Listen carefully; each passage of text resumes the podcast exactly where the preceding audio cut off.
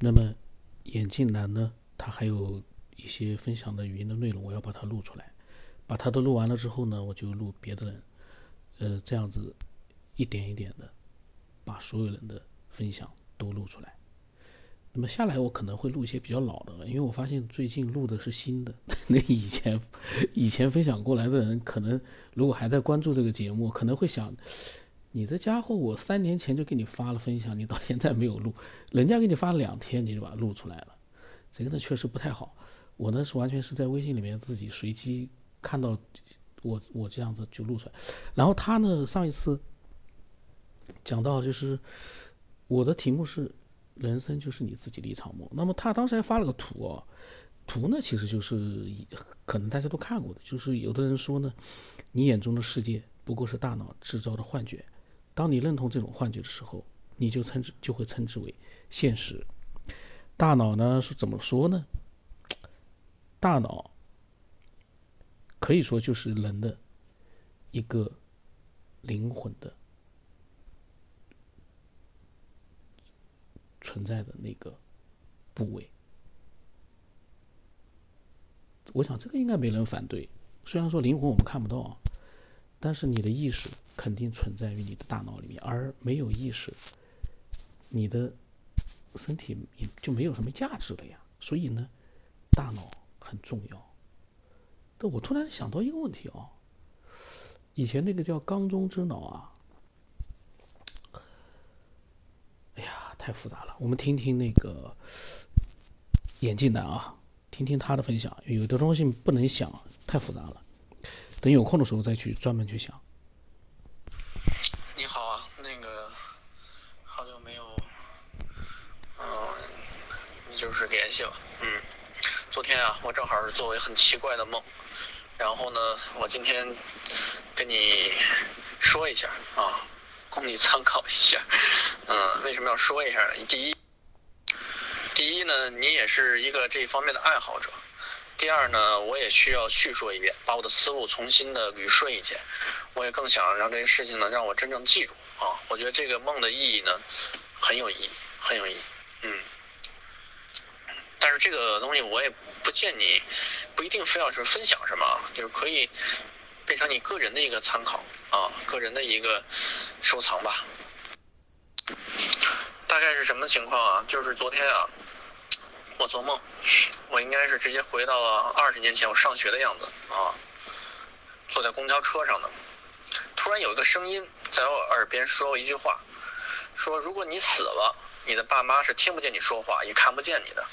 后来我觉得很奇怪，怎么突然这种话啊？然后以为是做梦呢。后来下车啊，那应该是个冬天，然后就往回家走啊，回家走，回到我们的老楼，就是等于是我二十年前住的地方啊，很老的那种那个六层的小板楼。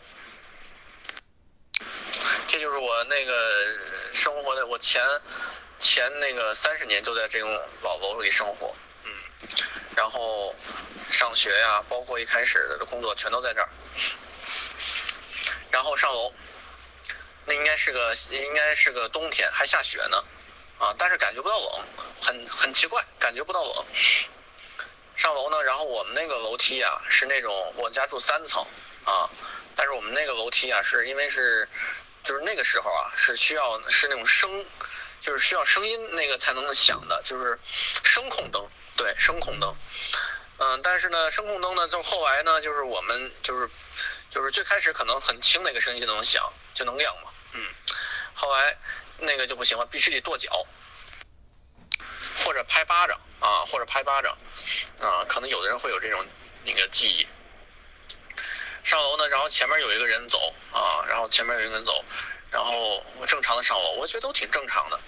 后来呢，就是他就需要那个灯亮嘛，需要就踩啊，踩那个就是跺脚啊，然后嗯，就往我这边看了一眼啊，我以为在看我呢。他继续往上走，我回到了我们那个那个楼门前啊，但是我发现我跺脚灯就不亮，好奇怪。我们家那个防盗门是半开的，是那种最早的那种黄，就是九十年代那种黄的特别单皮的那种的单铁皮的那种防盗门啊，然后门是半虚掩的。就是记住这个细节啊，我一会儿会详细说一下这个防盗防盗门和这个半虚掩的门啊，就是实际上这是我们家的一个一个习惯啊。然后我推门进去了，推门进去了，然后我看见我父母在沙发上看报纸，我就叫他们爸呀妈啊，我回来了，但他们就不理我啊，继续看报纸，甚至都没有认为我都没有看到我推门进来。啊，都不是，对，就没有认为有人进来了，所以我特别着急，特别奇怪啊，然后又联想到了当时就是突然有个声音，哎呀，他说这他们看不见我，也也听不到我，这怎么办呀？一着急醒了，就这么一个梦。啊，我想跟你说什么呢？其实。就这么短的一个梦啊，你可能一两分钟就讲完了，但是一做梦呢，就是好几个小时，所以时间差是有的。嗯，呃，我想说几个点啊，我想说几个点。第一，咱们先说一下，咱们从那个这个现实人的这个角度去想啊，这个我们真得珍惜时间了。这个一晃啊，二十年前的事儿，就如同是吧，昨天一样。真是一晃而过呀！啊，时间过得太快了。我们所有人都在经常说的一句话：“时间过得太快了，是吧？”啊，所以说你想想，嗯，其实这个话题还是挺沉重的，因为涉及到，嗯，其实涉及到生死了啊。很多人也不愿意去谈论这些，但是人嘛，早晚会有这一天，是吧？生老病死，大自然的规律之一嘛。所以说，真的是这样，就是我们真的应该是珍惜时间啊，活在当下，及时行乐啊。所以说，想一想啊，再过个几十年，我们就要躺在病床上了。然后再想，是这一生啊，过了什么呀？啊，所以经历过什么呀？所以想想都是经历，满满的都是经历。那到那个时候，爱恨情仇是吧？可能都不再重要。你们那个时候，我相信每个人都在想，我下一步去哪儿啊？未来是什么呀？很多的不确定性，因为谁人嘛，就怕不确定性，是吧？就怕不确定性啊，都不知道会发生什么，这个时候才会产生莫名的恐惧。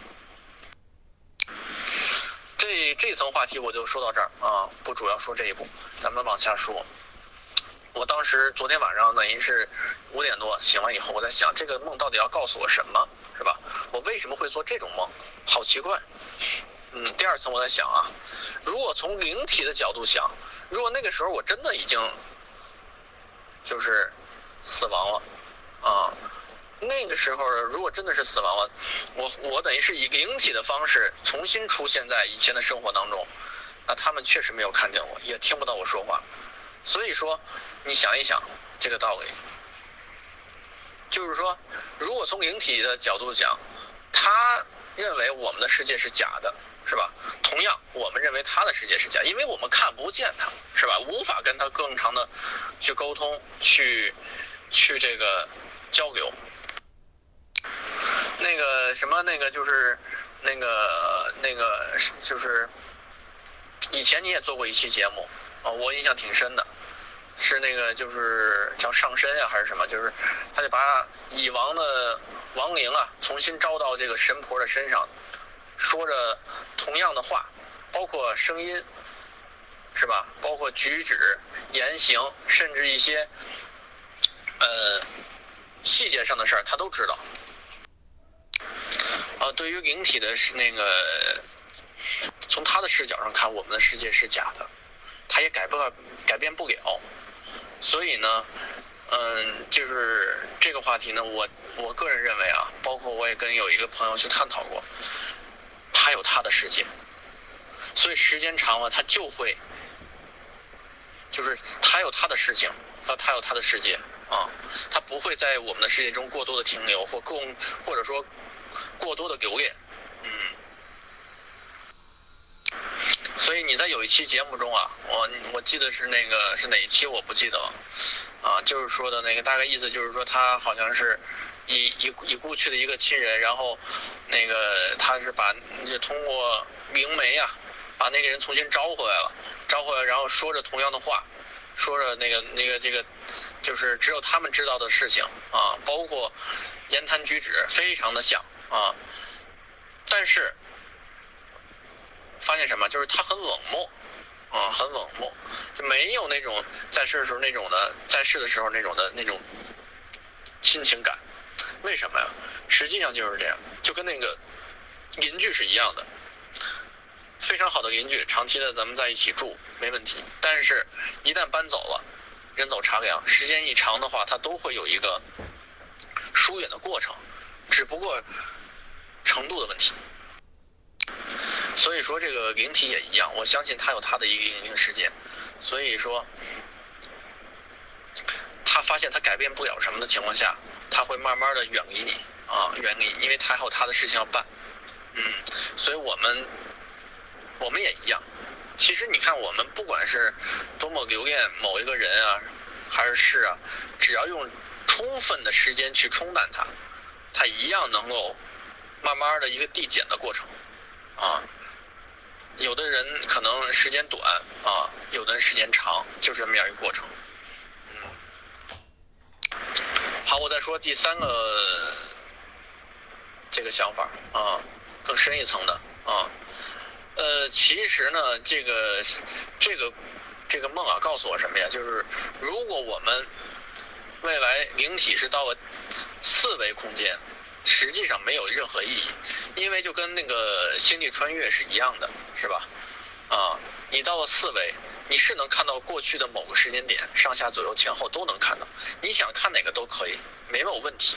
但是你改变不了，对不对？你改变不了。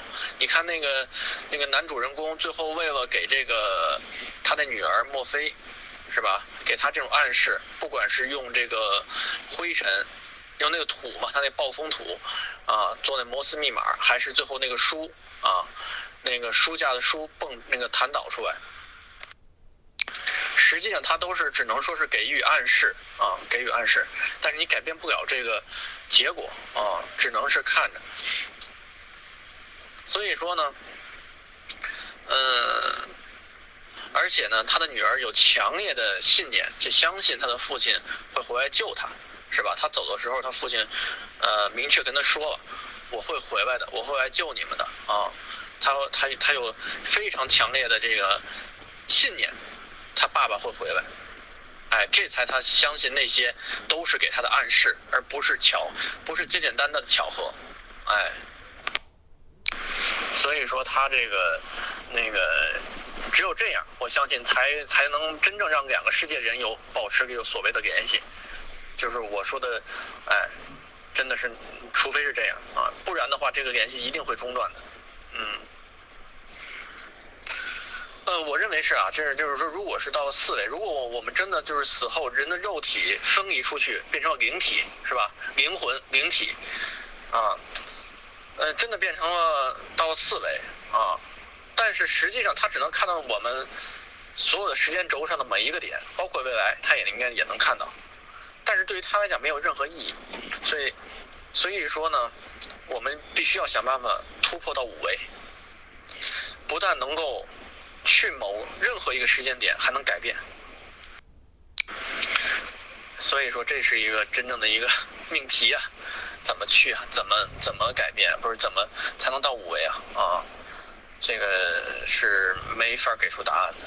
但是呢，实际上我认为啊，能量是能改变一切啊，不管是什么样的能量，是吧？不管是什么样的能量，哪外在能量。比如说，你真的做出一个时光机器，是吧？还是说，还是说，那个你通过内在能量，内在能量是什么呀？其实就是信仰、信念，是吧？强烈的信仰，宗教就是，对不对？啊，成佛就是强烈的信信念、信仰，啊，见上帝也是一样的。所以说，就是只有强烈的信信念之后，才有可能突破空间维次，是吧？才有可能真正的到达更高维次，啊。我个人认为是这样，所以能量是是一定会量变产生的质变的啊。但这个东西就是不不允许怀疑了啊，或者说不允许质疑了。嗯，当然这是我自己的一个想法。最后啊，我还想再说一下，嗯，很有意思啊。最后我我我再想一下，我刚才说那个就是注意的几个细节。我发现大脑很有意思，给我编排了这么一个故事，啊，他到底想告诉我什么？但是我我很我很在质疑大脑，因为现在就是让我正常清醒状态回想我们家的防盗门是什么样子，怎么样的开法，包括门，是吧？门是那个什么样的一个关门的方式啊？还有我说那个声控灯，是吧？我可能早都忘了，是吧？你你得。就怎么想啊？他的就可能你要硬，就是自然的去想，你全都忘了这件事儿了。但是在睡梦中，他全都给你记好了，也就是大脑全都给你记好了。嗯，大脑都可以记着呢，点点滴滴细节全都给你记着呢。先说我们家那个声控灯那个是吧？那个绝对是九十年代的事儿了啊，声控灯，嗯。而且那个特别不好用啊，必须得使劲儿的跺脚，产生大的声音啊，才有可能那个把这灯打开啊。所以说我刚才说那个在描述我梦中的细节的时候，我楼上那个人就是上楼的人，就是需要跺脚，发生很大的声音才能把那个灯打开，而且就打开个十几秒，三三十秒吧，它就会自然灭嘛啊。这个细节。大脑记住，嗯，还有我们家那防盗门啊，防盗门那是九十年代的，就很薄的一个铁皮的，包括颜色都是对的，是那种金色的啊，很薄的，就是那种防盗门实际上根本就不防盗，但是呃，但是那个时候我们一直在用啊，而且我们家防盗门还就喜欢开着。啊，只有只有人不在屋子里的时候，才会真正的把门锁上。啊，就是如果有人在的时候，因为因为那个我们家呀，每天那个就是九十年代的时候，是我爸是每天五点钟下班，我妈是五点半，我是六点以后，所以说呢，他们都喜欢先把门开着，包括那门是虚掩的，就是真正的木门是虚掩的啊。里边的门是虚掩的，就是因为我们家那个时候门啊，呃，只有是必须使劲推进去啊，才才能关上。但是下一个人呢要开呢，又又又还要再拿钥匙，所以很麻烦。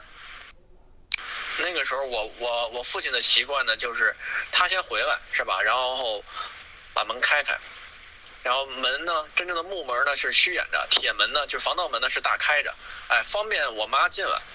因为半个小时以后他就回来了嘛。然后呢，我妈回来以后也是喜欢那样，然后再方便我进来。只有我进来以后，我是最后一个进来嘛，然后才把门真正的关上。哎，防盗门是晚上才锁上，就是我们当时的生活细节，大脑全都记着呢。所以我在想说什么啊？就是我硬想，可能都想不起来的事儿，大脑都给你记着。所以我们的世界难道真是虚拟的吗？我们的世界难道真的是虚拟的吗？这个细节都记得点点滴滴、清清楚楚啊！啊，真的，二十多年前的事儿了啊！这个细节做的，就是这个这个模拟做的非常的逼真呐，非常的逼真